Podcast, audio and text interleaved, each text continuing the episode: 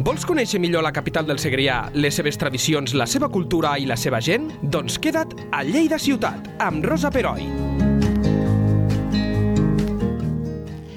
Benvinguts a un nou podcast de Lleida 24. Fa uns dies es va iniciar la cinquena edició del Laberint de l'Horta, una proposta que va tenir l'origen a Granja Pifarrer. A aquestes altures podem dir amb total seguretat que aquesta família és un motor a casa nostra per donar a conèixer l'horta de Lleida i el sector primari en general, tan important que és en el nostre dia a dia. El laberint o qualsevol altra activitat que organitzin, com per exemple el taller de conserva de tomata, que en parlarem, eh, són exemples molt clars. A ells, a Granja Piferrer, els devem el terme agrocultura i el fet que cada cop més les iniciatives que organitzen tinguin tant d'èxit entre un públic familiar que cada cop aplega persones de fora de Lleida, no només de Lleida. I tenim amb nosaltres l'amic que ja és amic de la casa, el Joan Pifarrer. Què tal, Joan? Bon dia, bon dia, Rosa. Gràcies tal? per venir. Bueno, quina presentació, eh? Oh, és que és... Marxaré rodant. no he dit cap mentida, que jo sàpigui. Eh? Gràcies, gràcies per, per la generositat. Però és veritat. I, I volem que ens expliquis una mica, perquè, clar, no deixeu de fer coses i crec que molt, per mi, és una, és una opinió molt personal, però molt necessàries. Um, però, primer de tot, és veritat eh, que cada cop ve més gent de fora de Lleida, que aquesta és la gràcia també una mica. Sí, eh, mira, quan van començar les activitats només venia gent de, de la ciutat de Lleida, poquet a poquet amb els anys hem vist que també hem tingut hi ha un públic molt fidel als pobles de Ponent, o sigui, gent també, del Carràs, Almacelles, Rosselló, Torreferrera, baixa molta gent de, a les activitats que proposem dels pobles de Ponent. Però ara sí que ja veiem que ve més gent d'altres llocs que queden més lluny, eh? Sí. Ja han vingut gent de la Catalunya central, de les Terres de l'Ebre ha vingut gent, Clar. i de Barcelona, de Barcelona ha vingut gent. Suposo que molta gent de Barcelona, perquè tenen aquesta necessitat mm. de conèixer una cosa que per desgràcia els hi cau una mica lluny, no? Sí, per exemple, per la floració d'aquest any que vam fer Exacte. un cap de setmana de floració, dos dies de, de visites, pues la major part de la gent eren de fora, eren de, de Barcelona. Clar, aquí ja una mica ja ho coneixem. ja ho tenim vist aquí. Eh? Exacte. Eh? Tot i que continua sent preciós i cada vegada hi ha més gent que ho sí. fa, però clar, fora la es queden parats. Eh? La gent els impressiona. Per exemple, sí. nosaltres vam fer floració de peres, que és tota blanca, sí. i clar, veies aquells rencs tot completament blancs i la gent se feia fotos allí i ens preguntava, explicàvem la varietat de la pera conference, que és denominació d'origen de, Exacte, sí. de pera de Lleida, però els impressionava, o sigui, nosaltres aprofitàvem també la visita per fer el que dius tu abans, fer agrocultura, claro. explicar les varietats de peres de la denominació d'origen, explicar per què és important el cultiu de pera lleida, què, què ofereix la pera com a nutrient, bueno, una mica ficar aquesta part agrocultural, no? Clar. Però la gent ho rebia molt bé, però també li agradava no? estar al mateix camp, veure... Ostres, clar. I després tastar-la, perquè com que per sort tenim càmeres, guardàvem del mateix camp de cultiu, guardàvem pera i la gent la va provar. La gent va provar a la conferència madura. Hi ha gent que se l'enduia la, la bosseta cap a casa sí, sí, i... Sí, sí, van emportar peres. Sí, sí, sí, sí, sí, és, és per, per l'estómac també la gent Home, eh, és, es pot conquerir. És una part eh? fantàstica per, per, per donar a, a mi em passa, eh, quan vaig, vaig als altres llocs, que per l'estómac em guanyen. Eh? Vull dir... A mi també, ho confesso, ho confesso. Sí, sí. Molt bé. Um, el laberint de l'Horta, va, que aquest any té... és la cinquena edició, eh? però sempre hi feu canvis, perquè vosaltres no pareu de fer coses i d'inventar-vos coses. Primer de tot, hem de, hem de fer un incís, perquè clar, aquest any mm, la sequera és eh, crua no, el següent, sí. i heu, heu tingut que fer virgueries una mica, i encara us, us, ha, us ha pogut salvar, però no tothom que fa el laberint, a, bueno, que fa el, sí, el laberint d'Horta a, a Catalunya ho ha pogut fer. Em pots explicar una mica, que tu sí. t'ho coneixes bé? Sí, mira, nosaltres quan vam, quan plantejàvem fer el laberint, estem, pensem que estem en un context de sequera i de, de crisi de país, podríem Exacte. dir, eh? perquè Ponent és el rebost de Catalunya. Sí, sí, està claríssim. I, i bé, de fet, ja sabem que el canal d'Urgell va restringir absolutament, va tancar totalment. De fet, avui surt un article del diari Ara, nosaltres érem tres laberints de, que fèiem activitat, un de palla i dos de panís. A tota Catalunya. A tota Catalunya, i el laberint de Castellserà, que depèn del canal d'Urgell, no aquest any no ha pogut, esperem que l'any que ve sí, se sí, puguin sí, incorporar, no, perquè això, sí. eh, quan té més activitat millor. Jo penso que no som competidors, som, no. som compatibles, eh? fer diferents laberins perquè som diferents. Eh? Sí, sí, sí, està clar.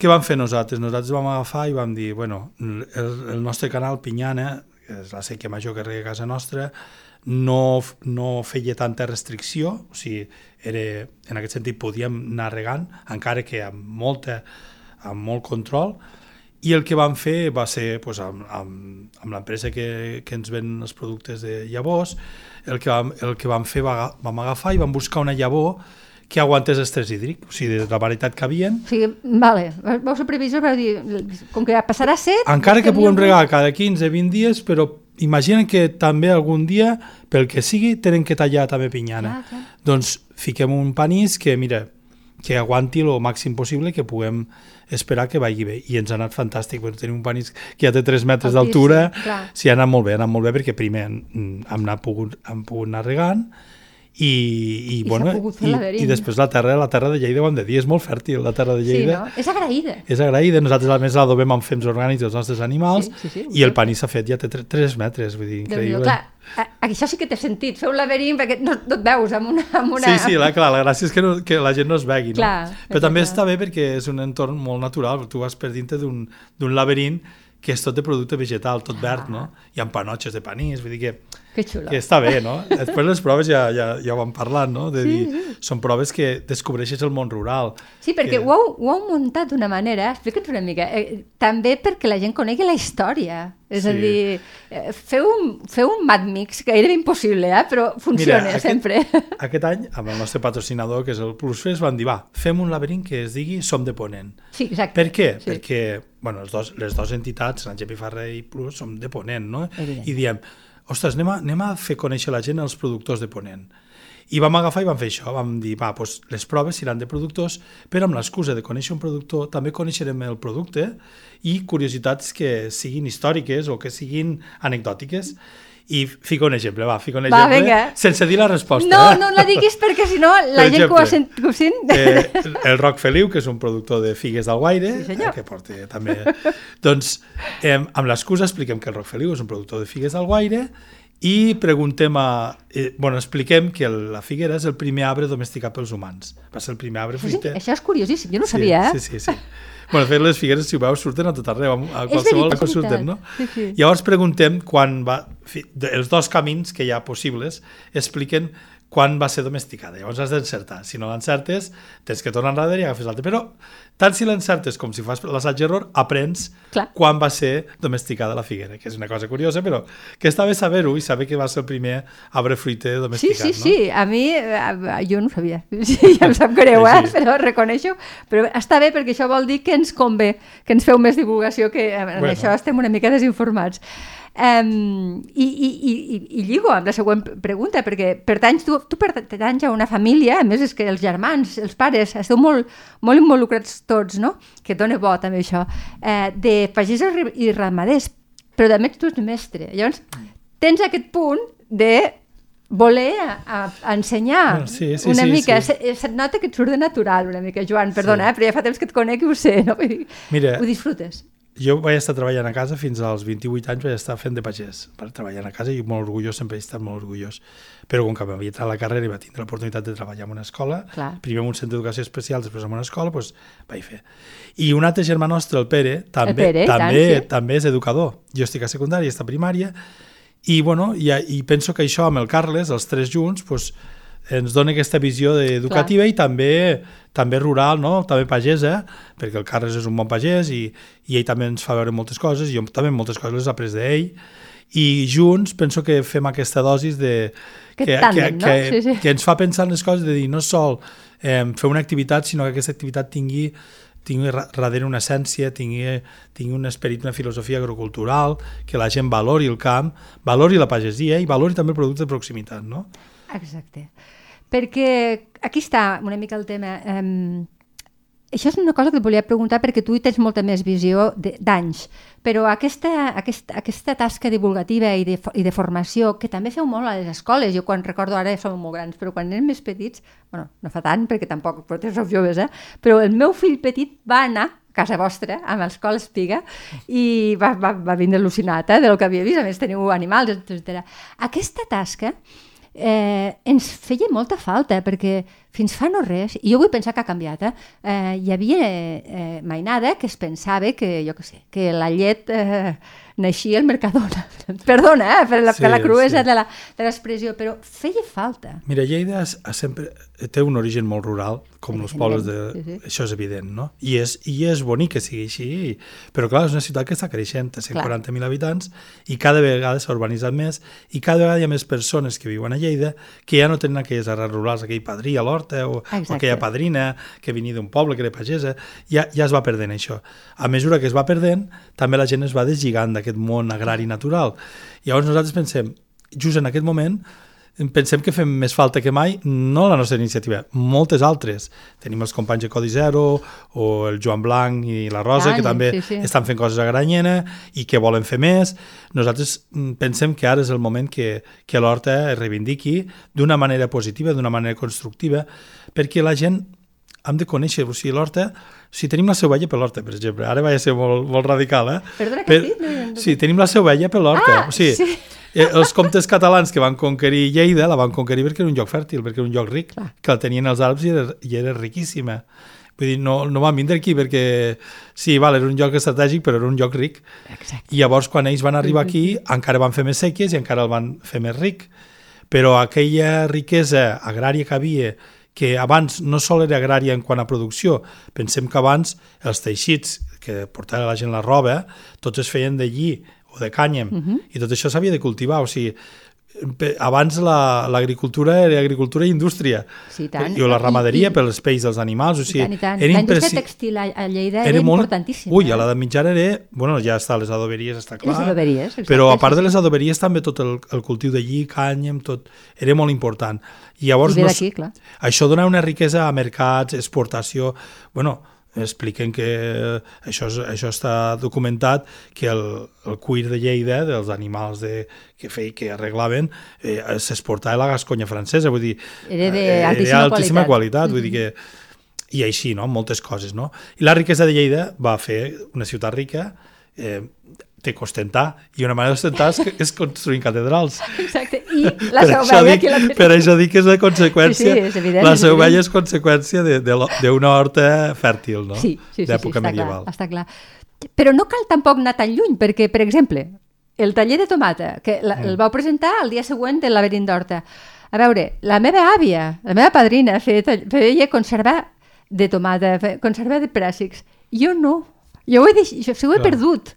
I han passat dues generacions només. Ah, però ha passat, Rosa, també aquí, que, per exemple, nosaltres tenim tomates tot l'any. No ah, són les clar, mateixes. Clar. Bueno, però, claro, però... Ells, ells només tenien tomates a l'estiu. Sí, sí, està clar. Si volien menjar tomata a l'hivern, havien de fer conserva. I ara nosaltres tenim aquesta... Tenim que, que en produccions que hi ha amb hivernacles i per tot arreu, i amb la globalització que et porten tomates d'on vulguis... Però aquest és, aquest és l'altre problema. Però no és producte de proximitat, no és producte de temporada. Exacte. Estem pensant, aquestes tomates que arriben de no sé d'on, com arriben amb vaixells, amb, bueno, amb camions i camions i camions, amb centrals de compres bueno, jo, nosaltres apostem pel producte de proximitat no? i creiem molt. Aquesta tomata mateix que van fer la gent el, el dissabte passat uh mhm. -huh. és una tomata que se la menjaran a l'hivern, al desembre o al gener, clar. i tindrà un sabor increïble i uns nutrients increïbles. Està feta al bany maria natural res, i està madurada a la, a, a la, o sigui, està madurada allí a, a les tomateres i feta en conserva. O sigui, és que, és Clar, que, és, que és, és tal qual treus... És que no té color. O sigui, no. te menges una tomata no. Mm, d'aquestes a, a l'hivern que venen d'hivernacles i no té res a veure, ah, és més bona, és més gustosa la que fem en conserva, imagina't. Sí, sí, està claríssim. El, el, ara és l'altre tema, però clar, no forma part de l'entrevista, és d'on traiem el, els homes i dones actuals el temps per poder fer les conserves ja. que... Clar, perquè bueno, la meva no, pues, àvia hi era. Doncs pues potser aquí, Rosa, hi ha una oportunitat de, de, de, de Ponent, de Lleida, perquè molta gent, molta gent se pregunta, molta gent que ha estudiat Lleida a nivell econòmic, es pregunta per què Lleida, amb tanta producció de fruita i d'horticultura, mai ha sigut una, una potència conservera, com, com ho és Navarra. A Navarra tot, tot el que fan, tot ho, ho envasen ells eh, els espàrrecs i us porten. Com Lleida no ho ha fet mai. sempre hem fet la fruita granel, l'hem menut, però mai fet. De fet, vaig dir una cosa, Joan Blanc, que va ser un pioner fa Sí, 12 tu o 13 estaves- anys, pensant, el Joan. Blanc el negoci li va molt bé i, i a part que fa un negoci de molta qualitat, fa un producte de molta qualitat, mermelades, conserves, ell també fa conserva de tomata, tant. doncs ell, ell li va molt bé. Mira, explicaré una anècdota, Va. perquè eh, és que em val, me l'has fet vindre bé, eh? Perfecte. El, el, el segon any que fem conserva de tomata, no, el primer any que vam fer, fa 3 anys, Sí. el Joan Blanc va vindre, el vaig convidar, per, vine tu, fes mestre de cerimònia, Clar, clar, clar. tu també tens conserves, també ens, em, fem, fem aliança, Blanc i Pifarrer, i va dir, m'encanta Joan, vinga, vinc. Doncs pues van vindre al taller de conserva de tomata una parella que eren de Reus, que tenien una botiga de productes de proximitat. Vale? I venien a veure com, com això dels tallers, mm, per dinamitzar la gent, perquè ho volien fer també a, a Reus. Uh -huh. val? I bueno, van vindre i, bueno, i parlant amb el Joan es van, bueno, els hi va encantar, perquè el Joan havia portat uns quants productes de mostra, pues aquesta gent encara avui en dia són clients del Joan Blanc. I tenen a la botiga de Reus, tenen els seus Conserves productes. del Joan Blanc. La, la, el plàstic amb, almíbar, la tomata, les mermelades, i el Joan sempre diu, mira, de vindre aquell dia me van a bé perquè hi ha uns clients bons. Clar, Vull dir, però, clar, clar. però el que dic jo és que el, el Joan ho està fent molt bé, però hem de fer Potser més coses. sí, sí, hem de fer caldria, més no? transformació. Jo crec que aquí també s'hauria de juntar una mica les sinergies de, el que tenim de, de l'IRTA, del Sí. parc científic, d'ajudar pagesos i pageses de familiars a, a crear productes, a intentar innovar, a facilitar perquè la gent s'atreveixi a fer el pas. La gent, la gent a vegades té, el por, té por a fer el pas perquè imagina't que te diguin va, per, per fer una prova t'has de gastar 1.000 euros i pensa la gent, ostres, però a veure, per fer una prova, tal, doncs, doncs això hauríem de facilitar que la gent s'atrevís, perquè si li va bé un pagès i, i amb una empresa familiar li va bé una conserva del que sigui, de pebrots, de- del que sigui, i allò funciona, donarà vida a Lleida, donarà riquesa, perquè hi haurà transportistes, hi haurà botigues, hi haurà darrere, hi haurà... I, i s'anirà creant infraestructura, Exacte, clar. exacte. Sí, sí. Bueno, mm, és una, una idea que deixem aquí, eh? Deixem Perquè, aquí, a escolta'm, veure, sí, a sí, veure si sí. algú la pesca. Sí, segurament, sí, sí. Molt bé. Um, el laberint d'Horta, reprenem, eh, fins quan durarà? Mira, el laberint d'Horta comença aquest dissabte, o sigui, el vam, el vam presentar el, el dissabte passat, mm -hmm. però comença aquest dissabte 19, mm -hmm. i llavors fem tots els caps de setmana, o sigui, tots els caps de setmana fins a final d'octubre. Mm -hmm. En realitat acaba el 22, perquè és diumenge. Perquè el 28, que és l'altre cap de setmana, només fem una sessió i és ja laberint terrorífic. Ja és el, ja és el de la por, eh? Ah, que és, sí, aquest sí, any sí, se ho dirà recordo. Ouija al laberint, aquest té molt èxit. Aquest, aquest, aquest ens fa por obrir-lo, o sigui, no l'obrirem fins a l'octubre, dic, de les reserves, perquè sap, en dos dies Se plena. se plena, és Sí, sí. increïble, Lo, Sí, la, la gent li encanta. L'han passat bé. el vam tindre que tancar amb gent que va quedar fora, vull dir, la gent ens va demanar que feu una altra sessió, però clar, és que és un muntatge molt gran perquè... Clar. I ho feu tot entre vosaltres? No, no, aquí hi ha la Ah. companyia teatral Hangar És que ens ajuda. ah, és veritat, és aquí hi ha veritat. 20 persones a dintre del laberint, vull dir, aquí hi ha un, és un muntatge... És, Amb actors. és com una obra de teatre, estàs, sí. estàs disfrutant una hora i mitja per la nit, però és una obra de teatre en realitat. És Quin tinglado, eh? Sí, sí, és un tinglado xulo, però, Xulo. però la gent surt espantada, però surt amb una vivència increïble. Eh? clar que sí, sí, clar que agrada, sí. agrada. Molt bé. I també tinc entès, ja, ja acabem, eh? que mm, sempre porteu algú conegut. Sí, sempre intentem que al laberint doncs, hi ha alguna prova, que hi ha algun QR i així, i aquest any ens ha fet, ens, eh, tindrem la Maripau Huguet, Ai, que bé. que és una bona amiga i estima molt totes les iniciatives de Ponent, sempre es té molt en mira, i, i bueno, tindrem per allí la Maripau i també ens vindrà a veure, eh, un dia ens vindrà a veure el laberint també i participarà del laberint. Que bé.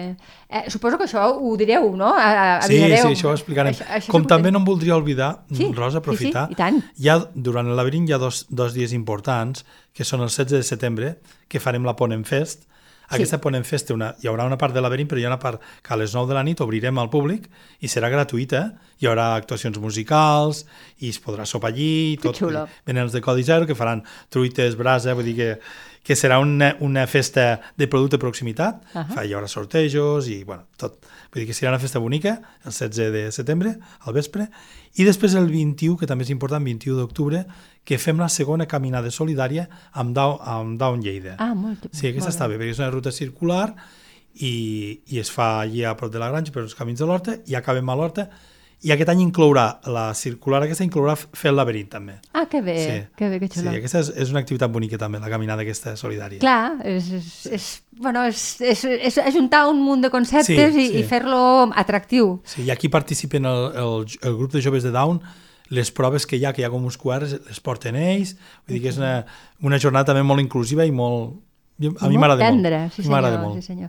No, no, si és que vosaltres per iniciatives i per imaginació i per, eh, per involucrar, eh, és que no sou els primers i per tant, eh, gràcies per venir aquí, però també gràcies per fer aquesta tasca que, que, bueno, que porta una feinada de por. Sí que la feu a gust, perquè, perquè se us nota, eh? que, que, que gaudiu tots, però que, bueno, això eh, ha, ha, de, ha de ser un compromís constant, perquè sempre esteu fent coses. Bueno, la gent ens ho valora, penso que ara la gent Ara va... ja sí, eh? Ara ja, ja sí, ara ens hem- consolidats ens hem mica. consolidat, sí, jo diria que clar. a les escoles mateix tenim moltes Exacte, visites d'escoles, de tot Ponent. Aquest any han vingut escoles de la Pobla de Segur. L'escola Els Reyes ha baixat a, a la granja. Quin honor, no?, que, Sí. que facin un viatge d'hora i pico amb autocar, la, tota una escola per, per visitar-nos i passar tot un dia amb nosaltres i dinar allí i marxar contents, no? Després t'envien correus d'agraïment, i dius, que bé, no? Que, Que bé, bé. que bé. Escoles de Barcelona us venen? No, d'escoles de Barcelona no, el més, el més lluny cap a, diguem, cap a l'est han sigut els de, eh, els de Tàrrega, han Bueno. sigut fins a Tàrrega hem arribat, sí. Però jo crec, jo crec que ho assolireu, bueno, això. doncs sí, si volen sí. venir, casa nostra està oberta. Exacte. Aquí fem una crida. Nens i nenes de Barcelona, veniu perquè us ho passareu superbé. Doncs moltíssimes gràcies, Joan, i, i vine quan vulguis, ja ho saps, això és casa teva. Gràcies, Rosa. Lleida Ciutat, amb Rosa Peroi, cada dos dijous a lleida24.cat.